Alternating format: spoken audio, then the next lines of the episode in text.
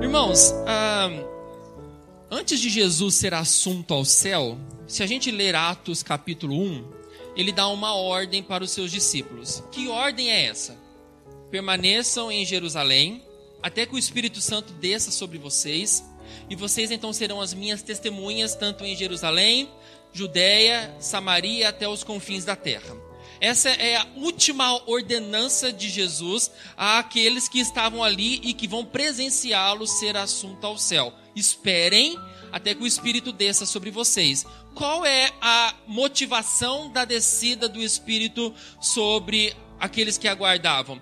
Serem revestidos de poder para a missão que daria-se início de proclamação do Evangelho de Jesus. Então, qual é o papel do Espírito Santo na vida do crente? Encher ele de poder, de coragem, para poder anunciar o reino de Deus. Somente com a capacitação do Espírito do Senhor é que nós podemos, de acordo com o que lemos no boletim, sermos transtornadores nesse mundo.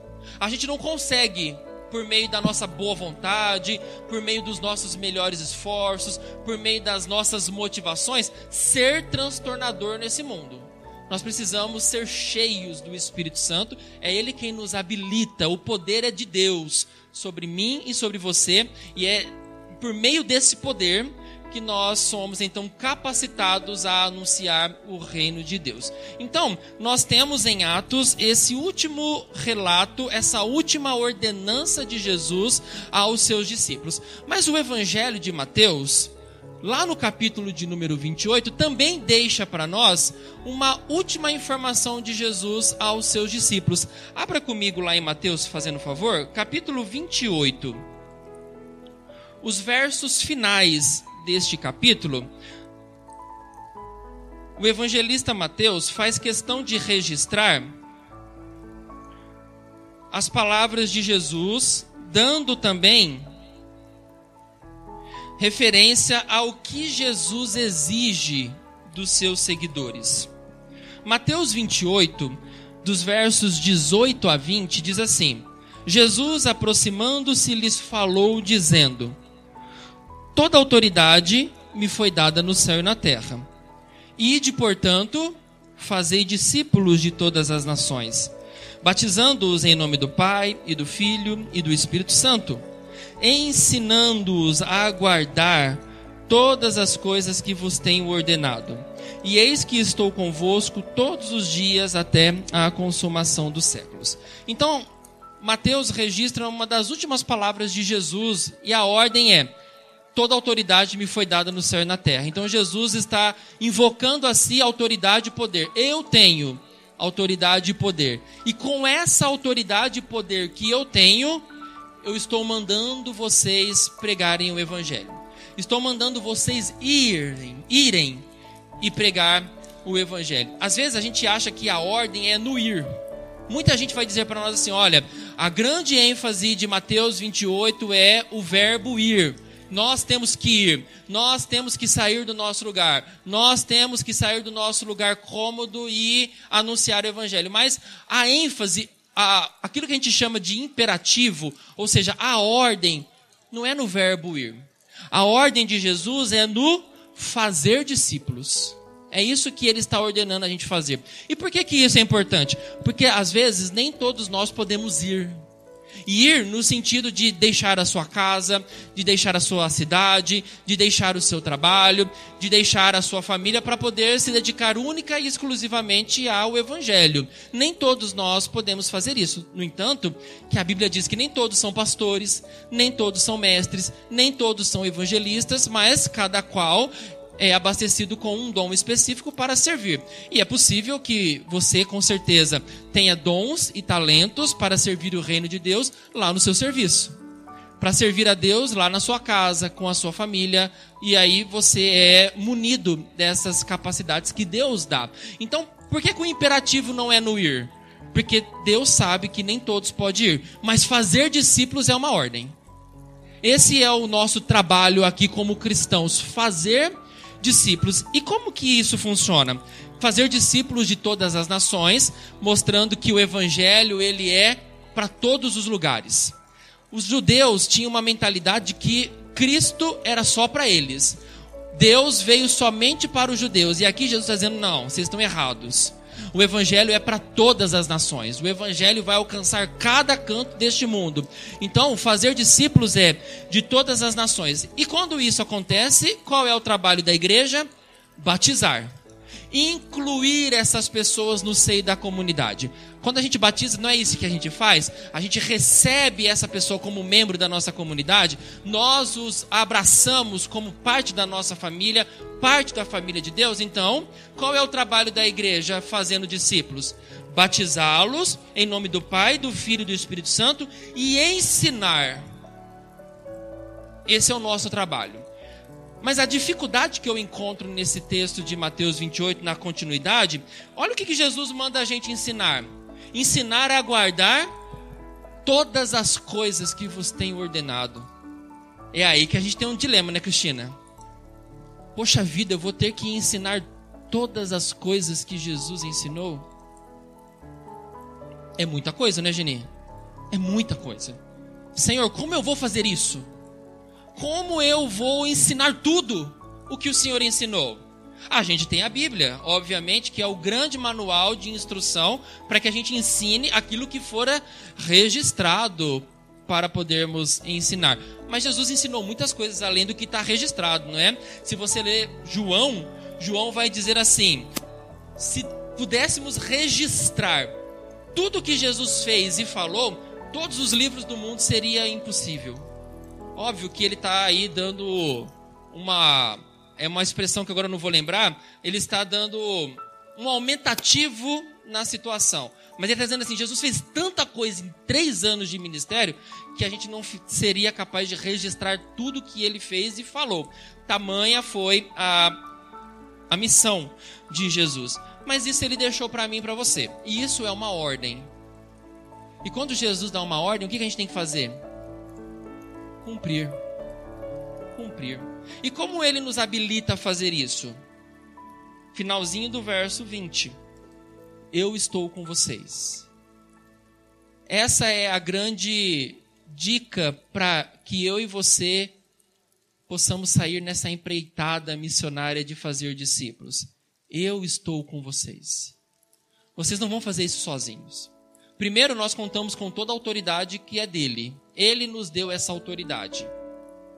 Mas ele também prometeu que estaria conosco todos os dias. Então, nós podemos contar com o auxílio dele para podermos ensinar todas as coisas que ele tem nos ensinado. Para poder ensinar as pessoas na caminhada de discipulado tudo aquilo que Jesus tem nos ensinado. E é isso que eu quero conversar com você ao longo de várias semanas. O que Jesus exige dos seus seguidores? O que ele quer que nós aprendamos para que a gente possa ensinar? O que é o que Jesus manda eu e você fazermos? Nós já somos discípulos. E nós estamos aqui sendo discipulados. Mas a ordem é: vocês agora também repliquem aquilo que vocês aprenderam que vocês também façam discípulos. E a primeira ordenança que eu quero tratar com vocês nesse domingo é aquilo que nós encontramos em João capítulo 3. Convido você para João capítulo de número 3. Em João 3, nós temos esse relato bastante conhecido de Jesus com um homem chamado Nicodemos. E aqui nós vamos ver como Jesus deseja que eu e você, como discípulos, nos portemos diante do reino de Deus. João, capítulo de número 3, diz assim: Havia entre os fariseus um homem chamado Nicodemos, um dos principais dos judeus. Este, de noite, foi ter com Jesus e lhe disse: Rabi, sabemos que és mestre vindo da parte de Deus porque ninguém pode fazer estes sinais que tu fazes se Deus não estiver com ele. A isso respondeu Jesus: Em verdade e em verdade te digo, que se alguém não nascer de novo, não pode ver o reino de Deus. Perguntou-lhe Nicodemos: Como pode um homem nascer sendo velho? Pode porventura voltar ao ventre materno e nascer segunda vez? Respondeu Jesus: Em verdade, em verdade te digo: quem não nascer da água e do espírito não pode entrar no reino de Deus. O que é nascido da carne é carne, o que é nascido do espírito é espírito. Não te admires de eu te dizer: importa-vos nascer de novo. O vento sopra onde quer, ouves a sua voz, mas não sabes de onde vem, nem para onde vai. Assim é todo o que é nascido de Deus, do espírito. Então lhe perguntou Nicodemos: Como pode suceder isto? Acudiu Jesus: Tu és mestre em Israel e não compreendes estas coisas? Em verdade, em verdade te digo que nós dizemos o que sabemos e testificamos o que temos visto. Contudo, não aceitais o nosso testemunho. Se tratando de coisas terrenas não me credes, como crereis se vos falar das celestiais? Ora, ninguém subiu ao céu, senão aquele que de lá desceu, a saber, o filho do homem que está no céu. E do modo porque Moisés levantou a serpente no deserto, assim importa que o filho do homem seja levantado, para todo que nele crê tenha a vida eterna. E aqui nós temos esse diálogo com esse homem, aqui tudo indica um homem importante, porque no versículo de número 1 diz que ele era fariseu, ou seja, só por isso ele já era tido como um extremo conhecedor de toda a lei. Ele conhecia a lei de Moisés, ele conhecia os rituais judaicos, ele conhecia todo o Antigo Testamento, as profecias que foram levantadas, que foram trazidas. Ele era um extremo conhecedor, ele era um fariseu. Mas além disso, diz que ele era um dos principais dos judeus, ou seja, era um homem importante dentro da sociedade. Dentro da casta de fariseus, ele era um homem de grande importância, é o que está ali no versículo de número 1. Ele era tão importante que ele foi conversar com Jesus e o texto diz de noite. Por que esse homem escolheu de noite para falar com Jesus? Por que ele não foi durante o dia, enquanto Jesus estava na região anunciando o evangelho? Por que ele não procurou Jesus em qualquer outra oportunidade onde Jesus estava ali totalmente acessível a todo mundo? Ele foi à noite porque provavelmente ele tinha receio de os seus companheiros verem ele falando com Jesus. Você bem sabe que os fariseus tinham bronca de Jesus. Jesus, em inúmeras passagens, vai de frente contra os fariseus, porque esses homens deturpavam a lei de Moisés, corrompiam a mensagem verdadeira do reino de Deus, e eles não se davam com Jesus, porque Jesus era exatamente aquele que colocava esses homens contra a parede. Jesus confrontava o ensino deles. Jesus confrontava a religiosidade desses homens. Então, Nicodemos, por ser um fariseu e um homem importante, ele ficou com receio. O que os meus companheiros vão dizer de me ver procurando por Jesus? O que, que eles vão pensar de mim? Ao ver eu indo até esse homem chamado Jesus e dialogar com ele. Então, ele, na sua vergonha, no seu receio, procura Jesus à noite. E perceba que ele tem uma ciência de que Jesus é alguém importante. Ele não trata Jesus com algum tipo de menosprezo, do tipo, eu estou numa situação melhor que a sua, então eu vou falar com você como eu sendo mestre e você sendo alguém inferior a mim. Como eu, a gente sabe disso? No versículo 2, ele chama Jesus de Rabi. Rabi era um chamado, era uma expressão que eles usavam para chamar alguém de mestre, para reconhecê-lo como alguém importante dentre eles. E ele chega para Jesus e chama ele de Rabi. E ele continua: Sabemos que és mestre. Eu sei que o Senhor é mestre porque a sua sabedoria é espetacular. As coisas que o Senhor ensina, os milagres que o Senhor realiza, as benfeitorias que faz entre o povo é coisa de mestre, mas não é de um mestre qualquer. Perceba que ele diz: é mestre vindo da parte de Deus. Perceba que aqui Nicodemos ele já tem aqui um certo conhecimento de quem é Jesus. Rabi, tu és mestre vindo da parte de Deus, porque ninguém pode fazer esses sinais que tu fazes se Deus não estiver com ele. É como se agora Nicodemos dissesse assim: Eu que sou mestre, junto com os meus demais companheiros de partido, nunca fizemos isso que o Senhor faz. Nunca ensinamos com tanta sabedoria como o Senhor ensina. E nunca realizamos tantos milagres, nunca realizamos esses feitos. Só o Senhor faz. Então a gente chegou a uma conclusão.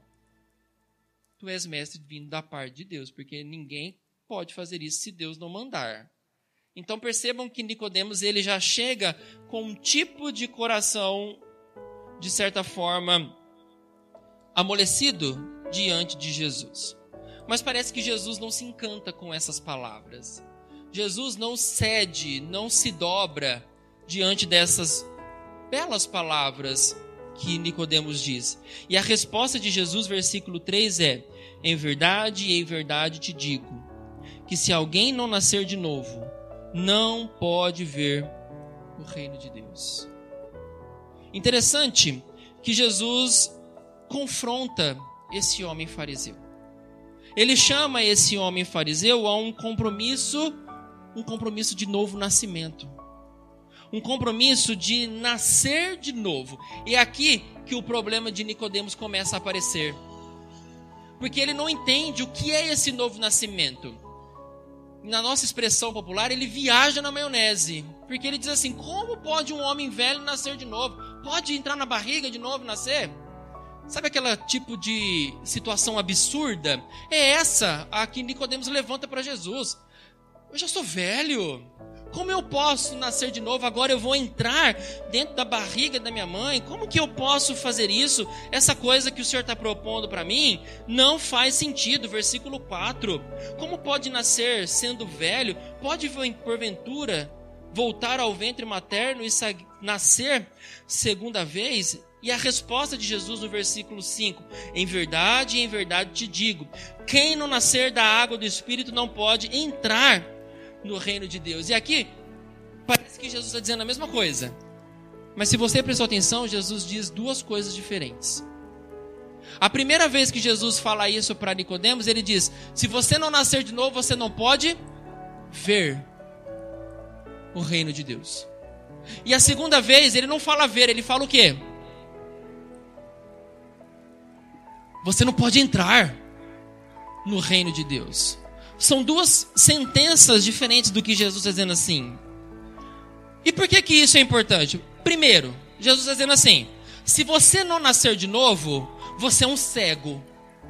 E cego, ele não consegue ver o reino de Deus como uma necessidade para a sua vida.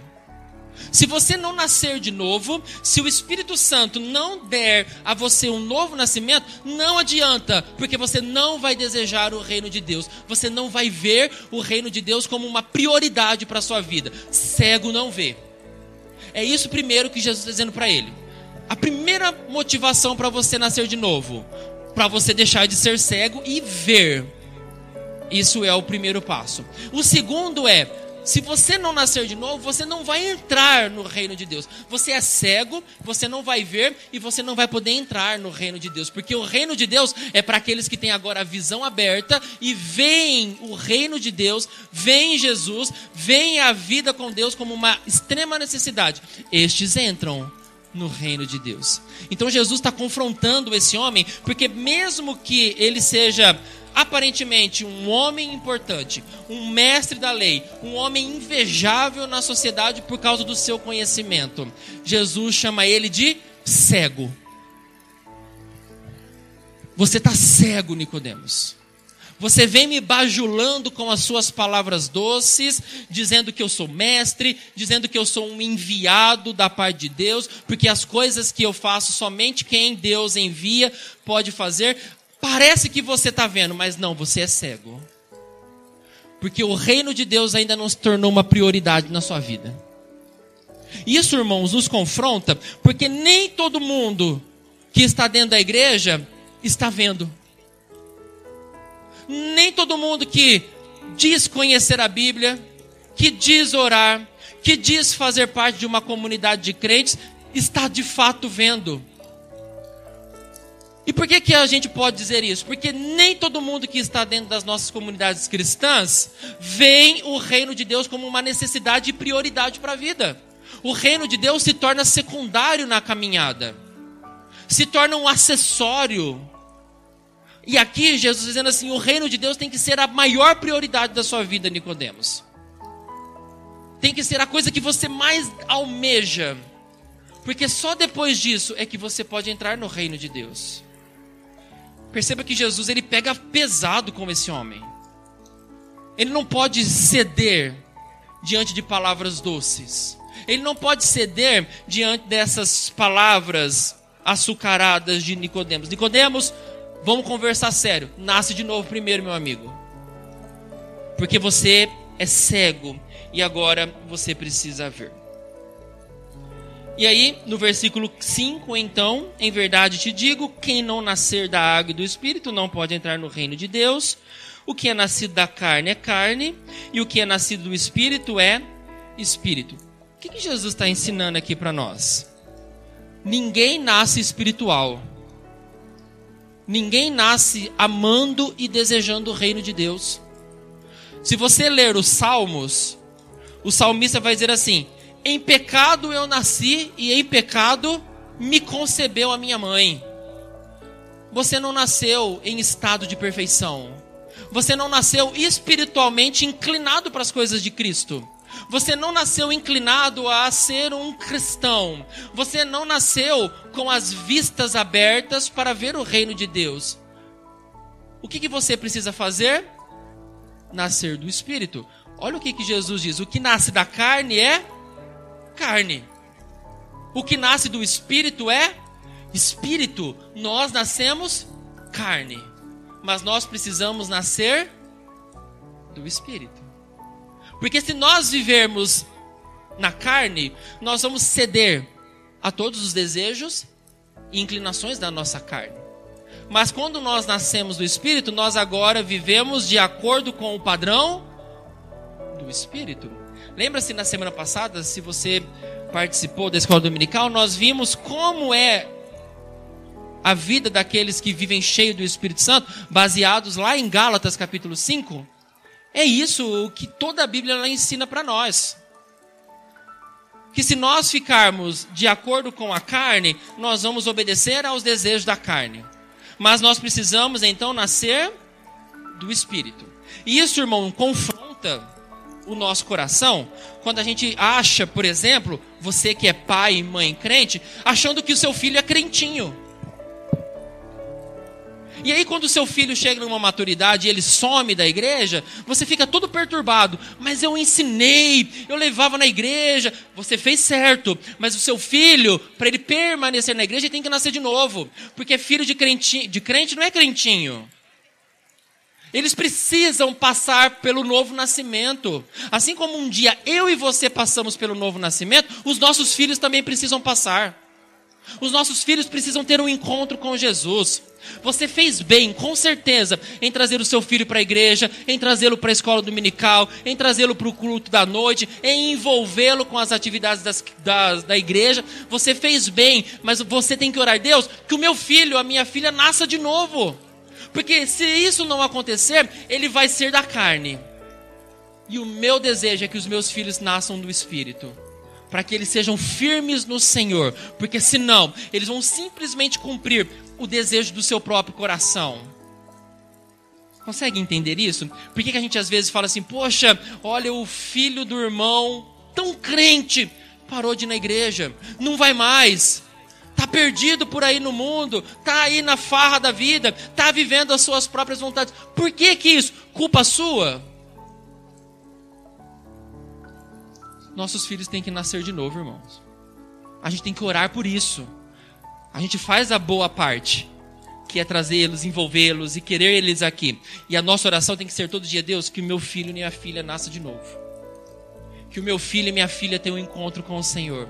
Que o meu filho e minha filha seja um homem do Senhor, nasça do Espírito, porque senão ele vai ser carne.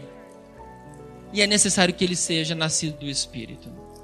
É isso o que Jesus está aqui dizendo para Nicodemos. E aí o versículo 7 é: Não te admires de eu te dizer, importa-vos nascer de novo. Ou seja, é imprescindível nascer de novo. Não tem outro jeito de ser crente. Se você quer ser um crente verdadeiro e fiel, se você quer ser um crente obediente às ordenanças de Jesus, se você quer ser um discípulo, importa-vos nascer de novo. Não tem fórmula mágica, é novo nascimento. É uma vida transformada, é um caráter transformado segundo Jesus, é um coração renovado. Por isso Jesus diz: Não fique admirado quando eu digo, importa-vos nascer de novo. Nascer de novo, irmãos, não é opção. Nascer de novo é uma obrigação. É uma obrigação. Você só é verdadeiramente crente se você nascer de novo. Você só vai ser inclinado para as coisas de Deus se você nascer de novo.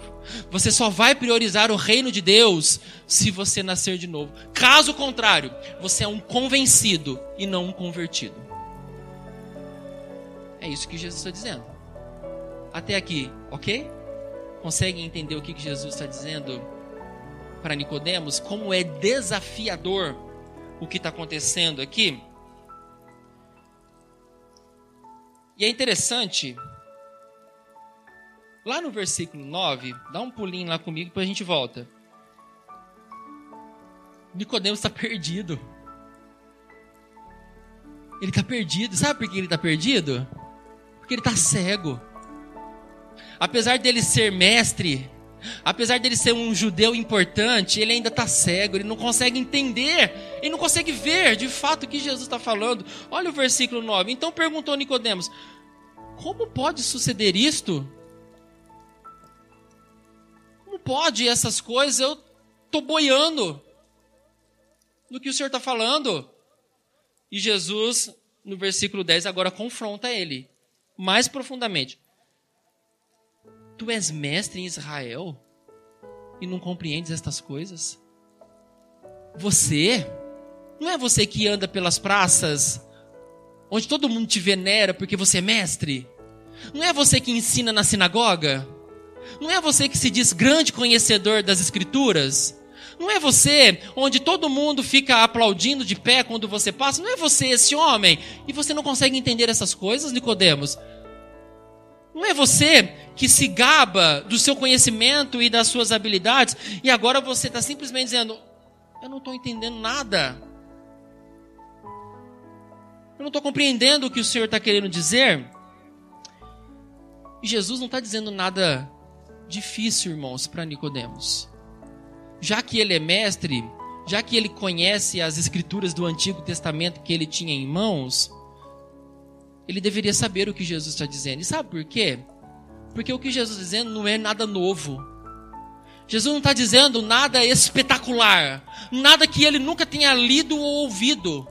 É aqui a grande questão. Porque se Jesus estivesse dizendo algo sobrenatural, aí a gente daria os braços para Nicodemos e diria assim: Nicodemos, estamos juntos. Também não estou entendendo nada do que está acontecendo aqui. Ele está falando de um negócio novo que a gente nunca ouviu falar. Não tem nenhum registro. É algo que ele está falando. Mas Jesus está dizendo para ele, Nicodemos, o que eu estou dizendo é algo que você já deveria saber. Já que você conhece as escrituras, já que você é mestre, você já deve ter lido sobre isso nas escrituras. E é para lá que eu chamo você para o texto de Ezequiel. Ezequiel 36. Tá aqui. Ezequiel 36.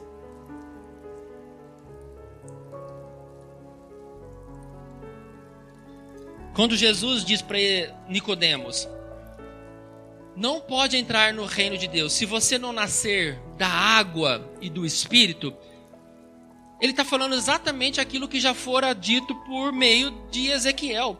Ezequiel 36, quem achar, por favor, leia para mim os versículos 25 a 27. Ezequiel 36, de 25 a 27.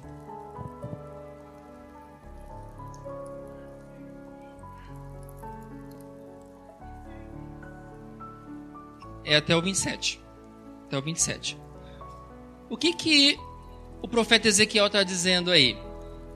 Que haveria um tempo em que o Senhor aspergiria água pura.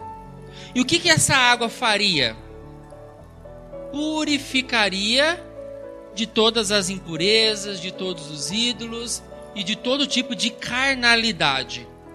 Além de fazer isso, de aspergir a água pura que purificaria, ele daria um novo coração, ou seja, o coração de pedra seria agora transformado num coração de carne e ele poria um espírito novo dentro de vocês.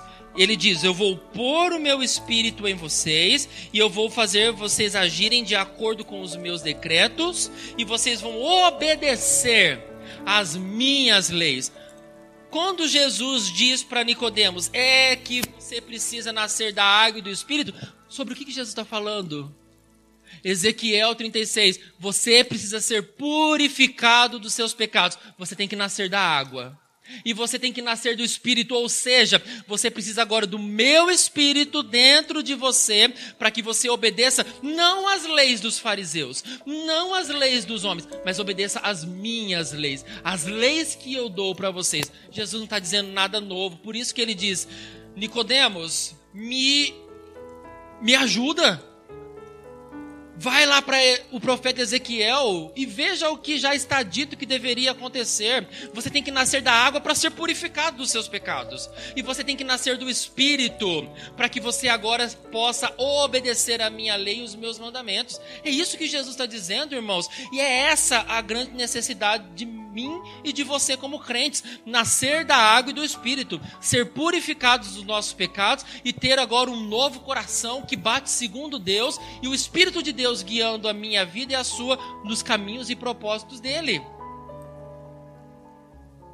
Era isso que Jesus estava dizendo para Nicodemos. Nicodemos, já que você está dizendo que eu sou mestre, aprenda aqui então. Aprenda o que eu estou dizendo para você. Alguma coisa difícil é o que Jesus está dizendo aqui?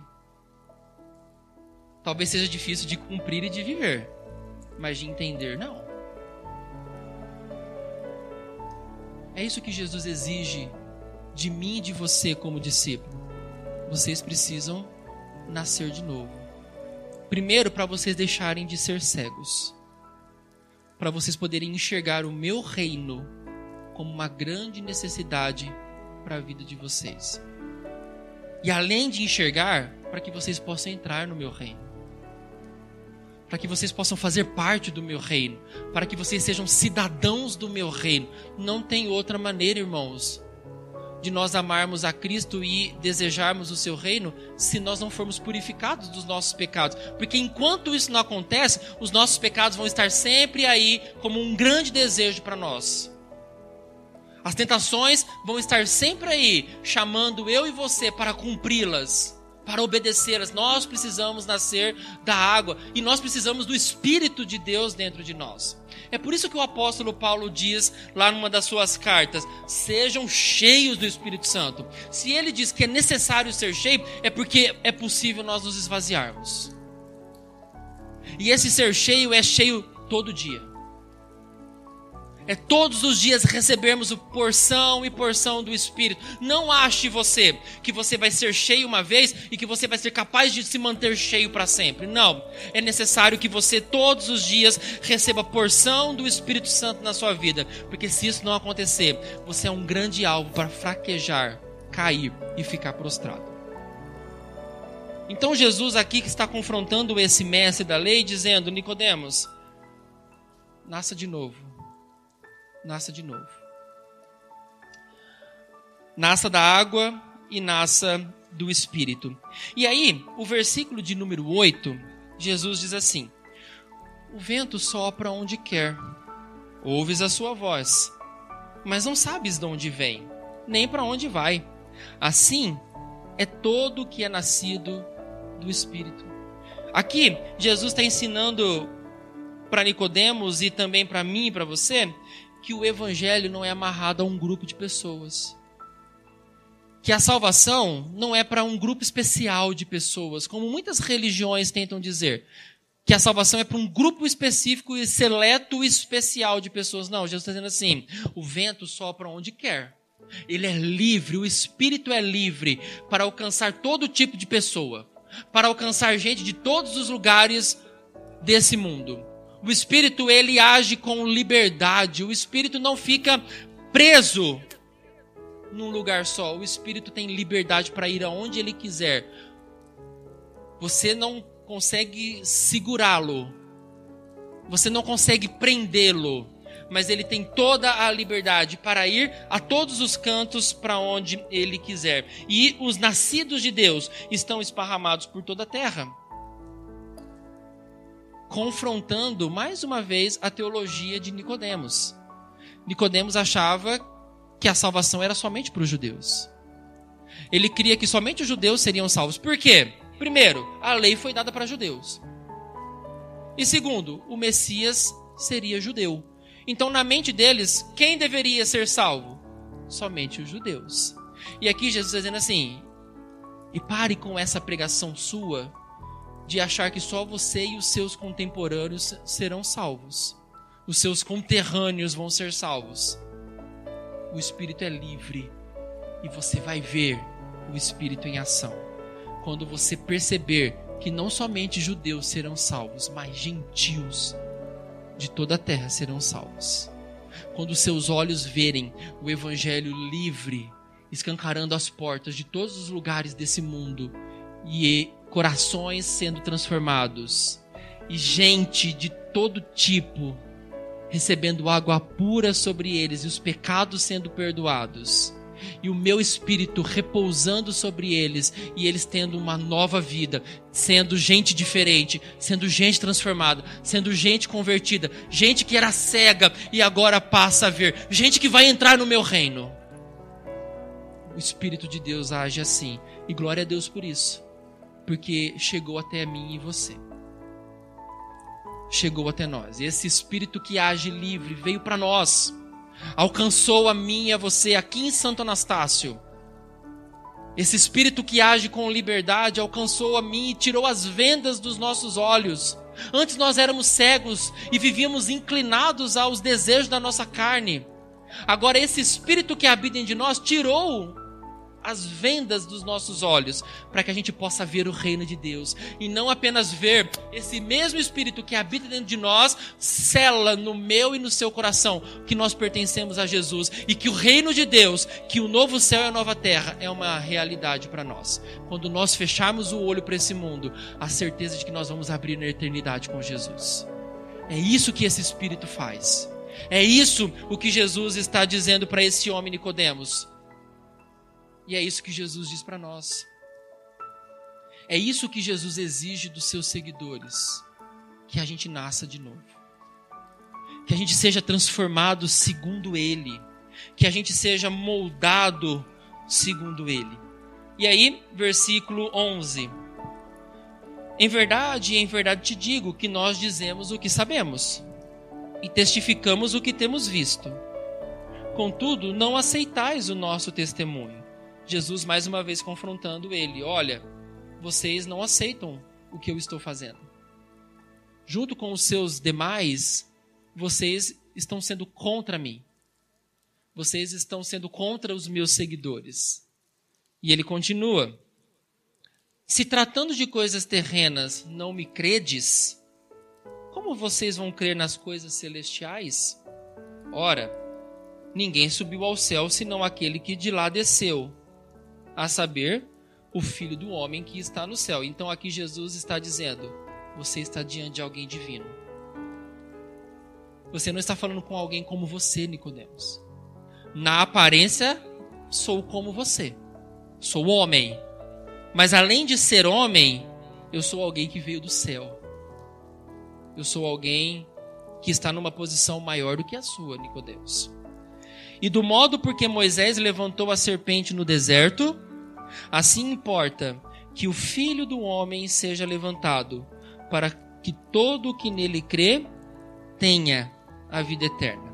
E aqui, Jesus está fazendo menção de um episódio que está registrado lá em Números.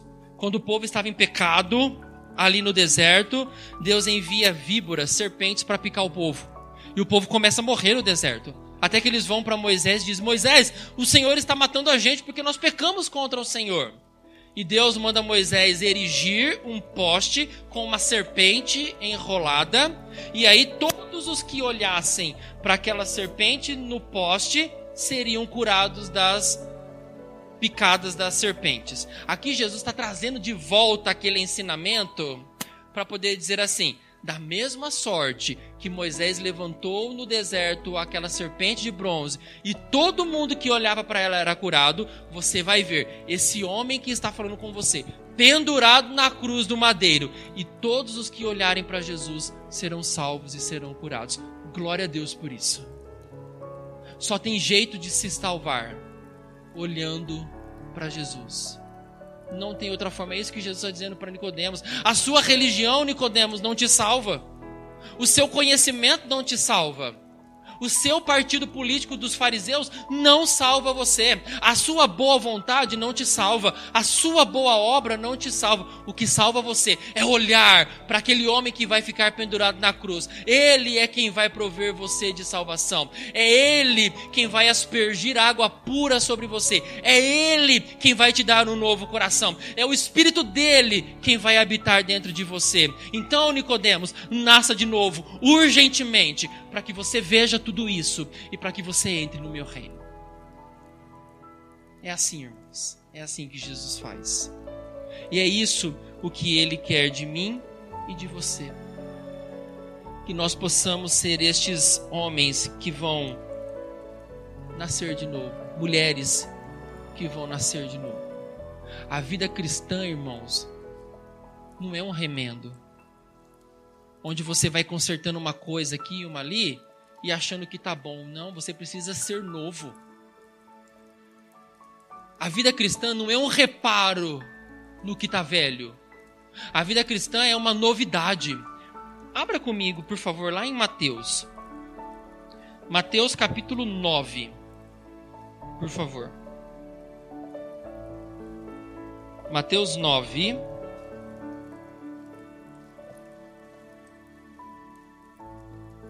Quem achar, por favor, leia para mim os versos 16 e 17.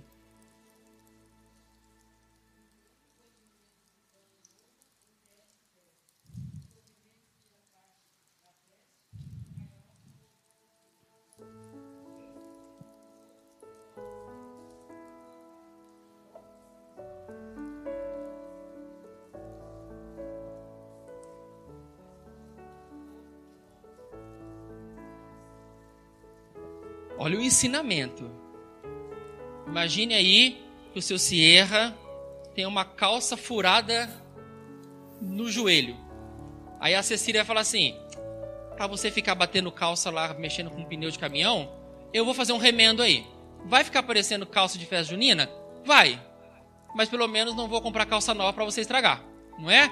Aí ela faz aquele remendo bonito, pega lá um pano de uma calça velha e faz aquele remendo no joelho. Vai dar certo isso por quanto tempo? Porque o remendo velho vai estragar a calça aparentemente nova, que a nossa irmã que é costureira sabe melhor do que eu. O que, que Jesus está dizendo para nós em ensinamento para a vida cristã? Você não remenda a sua vida cristã. Olha, vou colocar um remendinho aqui nesse pecado, ou vou colocar um remendo aqui nessa coisa errada da minha vida, mas o resto dá para aproveitar. Eu vou aqui fazendo os meus remendos e no final vamos ver o que vai acontecer. Jesus está falando, não funciona assim, querido. A vida cristã é nascer de novo. Remendo não dá certo. Uma hora vai estragar tudo. Vai estragar o que está novo e vai estragar o que está velho. Você precisa nascer de novo. Odres era onde eles guardavam os vinhos. Era como se fosse uma bolsa feita de couro de cabra. E aí, aquela peça nova, eles amarravam, colocavam o vinho dentro dela e fechavam e deixavam armazenado. O vinho fermenta. E se esse odre é novo, o vinho vai fermentar, ele vai expandir, mas ele não vai rasgar. Ele vai ah lá ter o seu processo, mas o negócio é novo. Então ele aguenta ser esticado. Mas aí Jesus fala: você quer colocar vinho novo no odre velho, não vai dar conta. O odre já foi usado. Então, quando o vinho fazer a sua fermentação, esse odre velho, gasto, vai estourar, você vai perder o odre e você vai perder o vinho. Então, não se coloca vida cristã em panos velhos e não se coloca vida cristã em odres velhos. Antes, pano novo, odres novos. Então, você precisa nascer de novo. não dá para remendar e não dá para usar aquilo que é velho. Quando Jesus faz, ele faz tudo novo. Não é isso que a Bíblia fala? Eis que tudo novo se fez. Ele faz de você um novo homem. Ele não vai fazer de você um homem melhorado. As pessoas vão olhar e falar assim: nossa, a Creuza, depois que se converteu, é uma mulher melhorada. Não, ela é uma nova mulher. Ela não é mais aquela mulher do passado. O seu Ivan não é mais aquele homem que foi melhorado. Não, agora ele é um novo homem. É um homem de caráter renovado. É um homem de perspectivas de vida renovada. É um homem totalmente renovado. É isso que o Jesus Cristo faz com a gente, irmãos. Ele não nos melhora, mas ele nos faz novos. E é isso que é necessário, então, nascer de novo. E será que Nicodemos deu certo? Será que Nicodemos entendeu o que estava acontecendo aqui? Será que Nicodemos foi um homem que aprendeu? Olha comigo lá em João capítulo 7.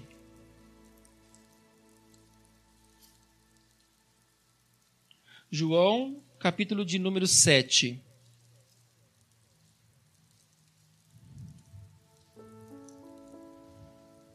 Quem achar, por favor, leia para mim os versos 50 e 51.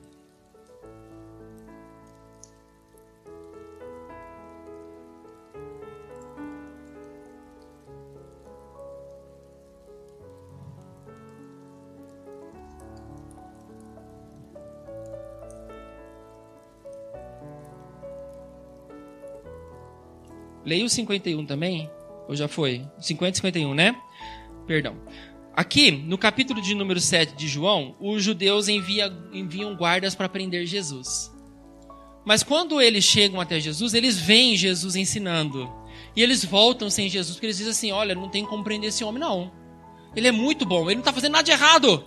Pelo contrário, as coisas que ele está ensinando são espetaculares. São demais. Esses guardas foram convertidos. E quando eles voltam, os, fariseus, os sacerdotes perguntam: por que, que vocês não trouxeram eles? Olha o 46. Jamais alguém falou como esse homem. E eles replicaram: Será que vocês também foram enganados? Vocês creram neles, tam, nele também? E aí virou aquele auê. Aí se levantou quem? Nicodemos. E Nicodemos fala assim: Olha, na nossa lei, todo mundo antes tem que passar pela maneira correta de ser julgado. A nossa lei não julga homem sem antes questioná-lo. Perceba que Nicodemos aqui já está amolecido. Ele poderia se juntar aos seus compatriotas, né? Por que, que vocês não trouxeram esse homem? Era obrigação de vocês trazê-los? Não, calma. A nossa lei não trata assim. Um homem que agora está começando a ver quem é Jesus. Mas mais ainda, abra lá em João 19, por favor. João 19, por favor, versículo 38. Diz assim, ó. João 19, 38. Nós estamos falando de Jesus que já foi traído, já foi levado para o sinédrio, já foi condenado, já foi crucificado e já morreu. E agora esse texto fala do sepultamento de Jesus. Olha o que, que diz. Depois disto, José de Arimateia, que era discípulo de Jesus, ainda que ocultamente, pelo que receio que tinha dos judeus, rogou a Pilatos que lhe permitisse tirar o corpo de Jesus. Pilatos permitiu. Olha esse versículo. Então foi José de Arimateia e retirou o corpo de Jesus. E também Nicodemos, aquele que anteriormente viera a ter com Jesus à noite. Foi levado, foi levando cerca de 100 libras de um composto de mirra e aloés. Tomaram, pois, o corpo de Jesus e o envolveram em lençóis com os aromas, como é de uso entre os judeus na preparação para o sepulcro.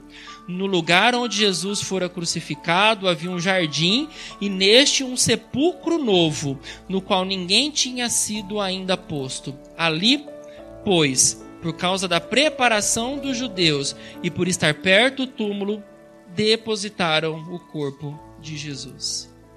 Quem que apareceu aqui convertido agora? Nicodemos. Nicodemos ele entendeu e agora os olhos dele foram abertos. Nicodemos agora não está mais tão preocupado com o seu povo, com a sua religião, com as suas coisas. Ele está preocupado com Jesus. Agora os olhos dele foram abertos para ver o reino de Deus. Ele entendeu quem era Jesus. E se Deus quiser, nós veremos Nicodemos na eternidade. Veremos Nicodemos na eternidade como um homem que foi salvo. Porque além de ver, ele também vai estar no reino de Deus. Que Deus nos abençoe, irmãos. Que possamos ser exatamente como Nicodemos. Que possamos ser homens e mulheres que nasçam de novo, homens e mulheres que nasçam da água que purifica, que nasçam do espírito que transforma e que vivamos a nossa vida cristã louvando e bendizendo o nome do nosso Senhor e Salvador Jesus. Amém. Ah, não se esqueça do nosso culto hoje à noite, às 19 horas. Vai ser muito bom cultuar ao Senhor com vocês. E não se esqueça das atividades da semana. Na terça-feira, reunião de oração às 20 horas. E na quinta-feira, nosso estudo bíblico também às 20 horas. Vamos nos colocar de pé? Vamos orar? Vamos agradecer a Deus? Obrigado, Senhor, por esta manhã aqui na tua presença, na casa do Senhor. Obrigado por esse tempo de estudo da palavra do Senhor. Deus, nós rogamos a Ti que, se há entre nós aqueles que ainda não nasceram de novo, que possa acontecer isso, ó Pai. Que nasçamos da água que nos traz purificação e nasçamos do Espírito que nos leva a obedecer e amar o Senhor. Que sejamos encontrados assim, ó Deus. Tire a cegueira que existe em nós, que nos impede de ver o reino de Deus, mas que também fecha as portas para que entremos no reino de Deus. Que possamos, ó Deus, ser confrontados nesta palavra. Que possamos ser alimentados, fortalecidos pelo poder de Jesus Cristo. Obrigado pelo teu Espírito que é livre e que alcançou a nós aqui neste lugar. Obrigado, Pai, pelo privilégio de fazermos parte da família do Senhor. Obrigado por cuidar e sustentar das nossas vidas, ó Pai que sejamos exatamente uma comunidade de gente que não é remendada, que não vive uma velha vida tentando se remendar com o evangelho. Não é assim que o Senhor trabalha. O Senhor não nos remenda, mas o Senhor nos faz nascer de novo. Somos novas criaturas, transformados segundo Deus. Que o Senhor, ó Deus, sustente a sua igreja. Obrigado pela chuva que cai sobre essa terra, ó Deus. Obrigado pela provisão que vem do céu. E que isso, ó Deus, não seja desculpa ou empecilho para não virmos à noite. Pelo contrário, que a gente venha aqui agradecer ao Senhor, porque tu lembras de nós em todos os momentos. Que o seu nome seja bendito, ó Pai, é a minha oração. Em nome de Jesus. Amém. Amém. Que Deus abençoe sua vida. Até a noite, se Deus assim permitir.